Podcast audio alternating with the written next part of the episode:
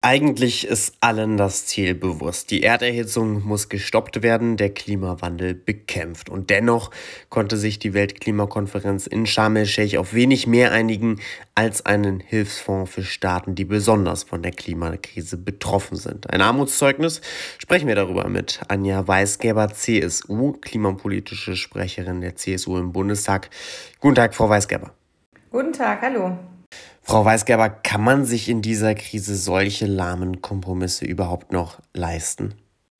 Es ist schon bemerkenswert, dass die erste Klimakonferenz unter einer Ampelregierung, die sich selbst ja als Klimaregierung bezeichnet, jetzt so schwache Ergebnisse bringt und Deutschland hier nicht stärker Taktgeber sein konnte. Einziger Positiver Ausfluss der Konferenz ist, dass es einen Schutzschirm für Klimaschäden in den ärmsten und schwächsten Ländern der Welt geben soll. Offen ist allerdings noch, mit welchem Finanzvolumen der Fonds ausgestattet wird, wer neben Deutschland sonst noch alles einzahlt und unter welchen Bedingungen diese Einzahlungen erfolgen. Bei allen Konferenzen davor seit Paris haben wir wichtige Schritte nach vorn gemacht. In Paris hat man es geschafft, dass sich alle Staaten der Welt auf verbindliche Klimaziele geeinigt haben. In Katowice wurde ein Regelbuch verabschiedet, das eben die Erreichung der Klimaziele auch vergleichbar macht und auch kontrollierbarer macht. Und in Glasgow ist es dann gelungen, einen Mechanismus auf den Weg zu bringen, dass Industriestaaten, die in Entwicklungs- und Schwellenländer investieren, diese Investitionen auf ihr eigenes Klimaziel auch anrechnen können und damit auch ein Anreiz besteht, in diese Staaten auch zu investieren, weil es geht ja darum, weltweit CO2 zu reduzieren. Ich bin bezüglich des Ergebnisses von der Konferenz jetzt in Sharm el-Sheikh schon enttäuscht und wir sprechen das auch ganz deutlich an. Sie haben mehr erwartet. Ist das dann für Sie auch Ansporn, in Deutschland mehr zu tun? Natürlich sind wir immer Vorbild und wir sind auch Vorreiter. Wir haben 2019 das umfangreichste Klimapaket in der Geschichte der Bundesrepublik gepackt mit Maßnahmen in allen Sektoren mit Anreizmechanismen, Förderung äh, bezüglich des Umstiegs auf klimafreundliche Technologien, wo viele Fördermaßnahmen jetzt übrigens von der Ampel, ich sage nur Häuslebau im Gebäudebereich, wieder abgeschafft wurden. Wir haben auch die CO2-Bepreisung vorangebracht, wo es jetzt auch gilt, es auf europäischer Ebene durchzusetzen und auch international. Und wir haben ein sehr, sehr strenges Klimaschutzgesetz verabschiedet, wollen 2045 klimaneutral sein. Die Ampel hat diese Ziele nicht verschärft. Die Kontrollmechanismen, die wir aber auf den Weg gebracht haben, die Daumenschrauben, dass man jedes Jahr überprüft, ist man auf Kurs, die wenden sie jetzt aber nicht an. Und gerade wenn wir jetzt auf die Energiepolitik zu sprechen kommen, das schneidet ja immer in die Klimapolitik mit ein, sehen wir, dass ja gerade Deutschland beim Thema erneuerbare Energien ähm, weit hinterherhängt, gerade auch im Vergleich mit anderen Staaten. Bereuen Sie da auch etwas als CSU-Politikerin, die ja auch 16 Jahre mitregiert hat, wie es die Ampel Ihnen immer vorwirft, dass Sie nicht mehr getan haben? Wir haben die Nutzung der erneuerbaren Energien, auch wir in unserer Regierung, massiv gesteigert. Und wir müssen natürlich trotzdem wirklich diesen Weg noch weiter beschleunigen. Wir brauchen eine Vervierfachung, Verfünffachung der erneuerbaren Energien, weil wir in vielen Bereichen auch auf Elektro umsteigen. Auch im Verkehr durch die Elektromobilität wollen wir ja äh, die erneuerbaren Energien nutzen und wirklich mit grünem Strom fahren. Ähnlich ist es auch bei den Wärmepumpen. Also in vielen Bereichen wird auf Strom umgestiegen. Und deswegen müssen wir den Ausbau beschleunigen. Planungsbeschleunigung brauchen wir dann aber nicht nur bezüglich der Windkraft, sondern bezüglich aller erneuerbaren Energien und der gesamten Energieinfrastruktur.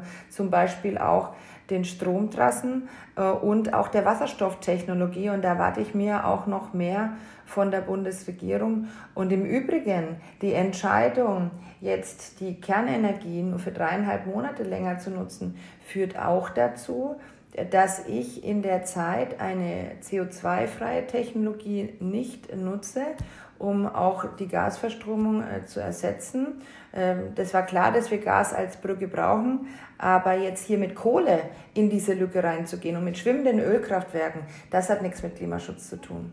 Wie lange würden Sie denn die Atomkraftwerke, die jetzt noch bis zum 15. April laufen, am Netz bleiben lassen?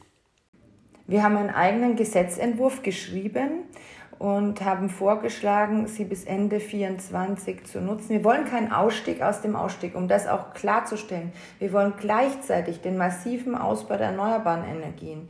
Aber in einer Zeit wie dieser, wo alle von Zeitenwende reden, dann müssen wir schlichtweg alle Optionen nutzen, auch die Biomasse zum Beispiel, die die Bundesregierung am Anfang gedeckelt immer noch hat und jetzt langsam schleppend sich da auch unseren Forderungen anschließt. Wir brauchen alle Optionen, die klimafreundlich sind. Es geht darum, Klimaneutralität äh, zu erreichen und deswegen haben wir für den Übergang diesen Vorschlag gemacht und wir müssen auch immer die Energieversorgungssicherheit und die Strompreise im Blick behalten. Sollten dann auch weitere Atomkraftwerke, die derzeit nicht mehr am Netz sind, wieder in Betrieb genommen werden? Wir haben bezüglich der drei Kernkraftwerke, die letztes Jahr vom Netz sind, ein Rückbaumoratorium äh, gefordert. Denn momentan werden hier auch Weichen gestellt. Es kann der Rückbau äh, komplett zementiert werden. Und wir müssen einfach auch im Blick behalten, dass auch die Experten der Bundesregierung sagen, dass die Energiekrise nicht im nächsten April, im nächsten Jahr 23 vorbei sein wird. Die wird noch länger andauern. Und deswegen gilt es wirklich alle Optionen zu nutzen. Es wird jetzt von der FDP gesagt, das Thema Kernenergie ist dann im Frühjahr wieder auf der Tagesordnung. Fakt ist aber, wenn jetzt keine neuen Brennelemente bestellt werden, dann ist der Ofen dann im Endeffekt bezüglich der Kernenergienutzung im Frühjahr aus, weil ich brauche ja mindestens einige Monate, äh, um diese neuen Brennelemente zu bestellen. Und äh, deswegen ist jetzt die falsche Weiche gestellt worden. Deswegen haben wir auch jetzt nochmal einen Stresstest gefordert äh, für Dezember, der bis Januar vorgelegt werden muss, um wirklich sicher zu sein, dass wir auch durch den nächsten Winter und nicht nur durch, durch diesen Winter kommen. Das heißt, Sie fordern auch, dass diese Brennstäbe jetzt bestellt werden müssen. Auf jeden Fall. Wir haben in all unseren Anträgen, auch im Entschließungsantrag zum Gesetzentwurf, der hat es aber immanent, weil eine Nutzung bis Ende 2024 würde auch bedeuten, dass wir neue Brennelemente brauchen, das immer wieder klar gemacht.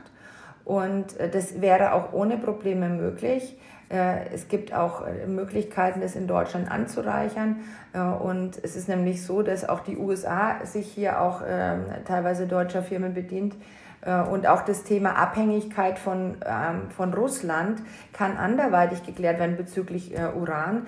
Alle anderen Staaten, die die Kernenergie noch nutzen, ähm, lösen das Problem. Und es ist schon interessant, dass, äh, dass in Finnland zum Beispiel auch die dortigen Grünen die Weiternutzung der Kernenergie als Brücke, Brücke wegen der Klimaneutralität fordern. Frau Weisgerber, dann kommen wir zum Schluss auf ein anderes Thema zu sprechen, das gerade in diesen Wochen sehr präsent ist, nämlich die Proteste der letzten Generation. Das ist ja eine ganz neue Form von Protesten, die wir hier in Deutschland erleben. Und Sie als CSU haben ja das auch ähm, mit der RAF verglichen, aber leisten nicht gerade diese Vertreterinnen und Vertreter der letzten Generation nicht auch einen kleinen Beitrag, damit das Thema wieder präsent wird, damit das Thema wieder auf die Tagesordnung kommt? Alexander Dobrindt hat hier klar gesagt, dass wir alles dafür tun müssen, dass es nicht dazu kommt, ähm, dass ähm, sich diese Protestbewegung noch weiter radikalisiert. Wir müssen das verhindern. Das war seine Aussage in dem Zusammenhang. Das wollte ich erst nochmal klarstellen. Wir haben in 2019, äh, im Jahr 2019 mitbekommen, dass die Klimabewegung, die positive Klimabewegung, Fridays for Future, die auch die Elterngeneration, die Großeltern alle mitgenommen haben, auch die Wissenschaft, dass äh, die so einen Rückenwind erzeugt haben für uns alle, für uns Klimaschutzpolitiker in allen Parteien äh, und auch für eine positive Akzeptanz in der Bevölkerung gesorgt haben. Und das hat uns wirklich vorangebracht. Dadurch haben wir das Klimaschutzpaket, das Klimapaket 2019 auch mehrheitsfähig gebracht in einer Demokratie. Und die Art ähm, des Protestes, der sich gegen den Rechtsstaat richtet, der auch, ähm, wo eben auch äh, Klimakleber teilweise Straftaten be begehen und eben ähm, auch äh, wirklich Menschenleben sogar gefährden und Eigentum verletzen, also natürlich nicht bewusst Menschenleben gefährden, aber das indirekt dazu kommen kann, äh, da haben die Menschen kein Verständnis. Und deswegen habe ich die Sorge, dass die positive Klimaschutzbewegung Fridays for Future, die immer mehr in den Hintergrund gerät und dass durch die Aktionen der Klimakleber äh, im Endeffekt man eher dem Anliegen, den Klimaschutz voranzubringen, schaden kann, weil die Aufmerksamkeit ist da, auf jeden Fall. Und das kann man auch durch positive Aktionen von Fridays for Future nochmal gerne bestärken. Aber wenn man dann ähm, im Endeffekt äh, zu solchen Maßnahmen greift, dann schlägt es um. Und deswegen sehen wir das sehr kritisch und verurteilen es auch sagt Anja Weisgeber, klimapolitische Sprecherin der CSU im Bundestag, heute hier im Interview bei Politik mit Stil. Frau Weisgeber, danke für Ihre Zeit. Sehr gerne.